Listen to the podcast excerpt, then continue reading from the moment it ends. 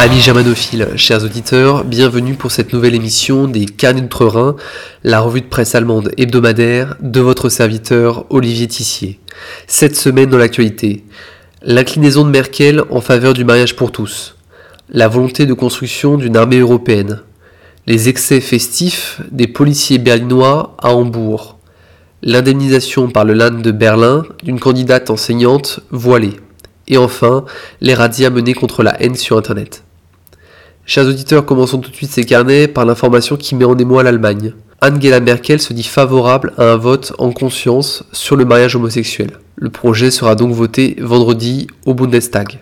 La CSU, alliée, a naturellement montré de la réserve quant à ce projet, et au sein même de la CDU, des voix s'insurgent et rappellent qu'il ne peut y avoir mariage qu'entre un homme et une femme. Pour autant, c'est à nouveau un coup de maître de la part de la chancelière, car cela lui permet de dépouiller le SPD et dans une moindre partie les Verts d'un de leurs seuls thèmes de campagne.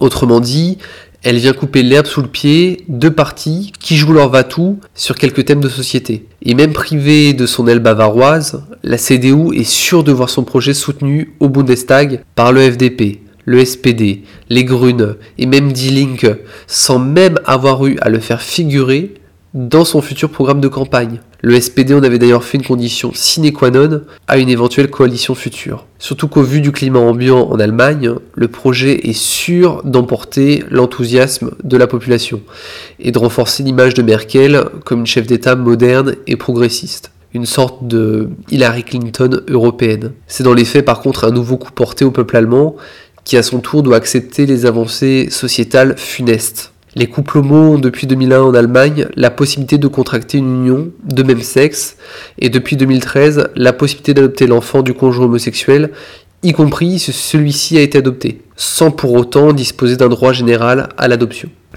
Volet défense à présent, le secrétaire à la défense du Bundestag Hans-Peter Bartels plaide pour une consolidation des forces militaires au niveau européen.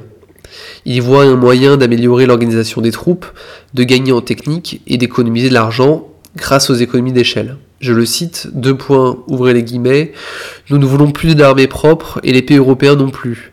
Les petits États militaires doivent rejoindre l'OTAN et à la fin nous aurons une armée européenne.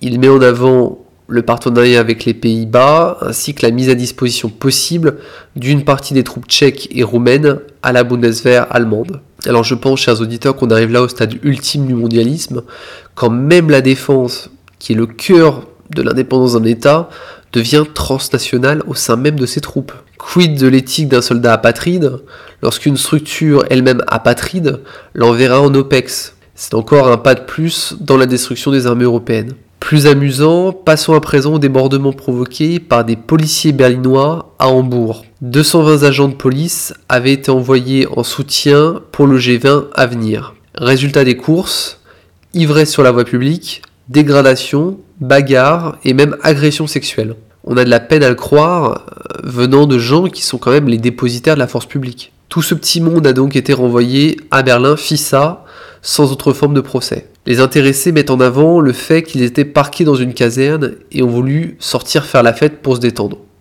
Comprends quoi de plus normal quand on est policier de sortir pour aller euh, se saouler, se bagarrer. Euh, c'est vraiment c'est euh, tout à fait naturel.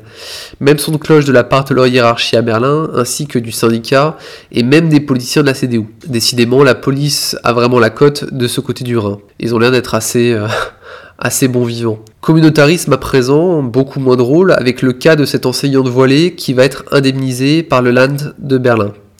Cette candidate musulmane s'est vue refuser un poste de professeur débutante en informatique et mathématiques en raison de son voile. À la fin du premier entretien dans un lycée, on lui a signifié que le port du voile islamique n'était pas autorisé, ce qui tombe sous le sens pour des raisons de laïcité. La plaignante et le LAN de Berlin ont convenu lundi d'un arrangement l'enseignante recevra un dédommagement d'un montant de 6915 euros. Alors je sais, il y a de quoi sauter au plafond, mais en Allemagne comme en France, les minorités ont hélas comme bien souvent la loi pour eux. En effet, l'interdiction du foulard n'est pas conforme à la Constitution. Déjà en février, le Land de, Berlin avait été condamné en deuxième instance à lui payer la somme de 8680 euros pour atteinte à la loi sur l'égalité. À cela, s'ajoute, comme je vous le disais, la non-conformité de la Constitution. Bref, nous nous faisons vraiment les obligés de personnes qui se servent de nos lois contre nous. Enfin, pour finir ces carnets, intéressons-nous aux razzias menées pour lutter contre la haine sur Internet. 23 postes de police, sous le commandement des services centraux anticriminalité dans 14 Bundesländer, ont investi les appartements de nombreux suspects. Pour la plupart, ils appartiennent au milieu dit d'extrême droite, dont les fameux Reichsbürger, ainsi qu'une minorité affiliée à l'ultra-gauche. Les services de police rappellent que chaque commentaire haineux en ligne doit être dénoncé et que le travail est collectif entre l'utilisateur d'Internet et la police. Alors, loin de moi l'idée de prêcher la haine, évidemment, mais les choses sont, vous le savez, bien loin d'être aussi simples. Notre liberté d'expression se réduit un peu plus chaque jour à peau de chagrin. Et comme vous le voyez, aujourd'hui en Allemagne, on peut venir vous chercher chez vous parce que vous avez posté quelque chose qui a été jugé comme euh, haineux sur un réseau social. C'est quand même assez inquiétant. Et cela viendra peut-être aussi un jour en France. Cette émission du Canet 80 s'achève. Chers auditeurs, merci à vous de l'avoir suivi. N'hésitez pas à commenter l'émission dans la section commentaires. Les Canets 80 reviennent la semaine prochaine.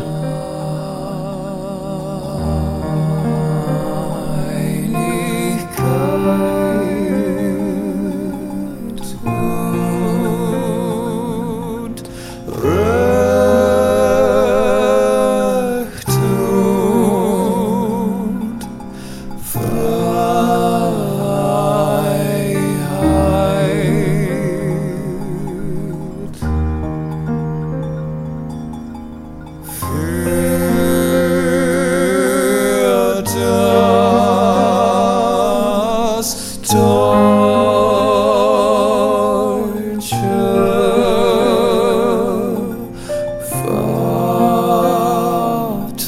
Vaterland.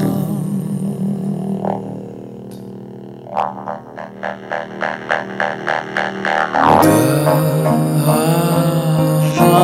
la, la,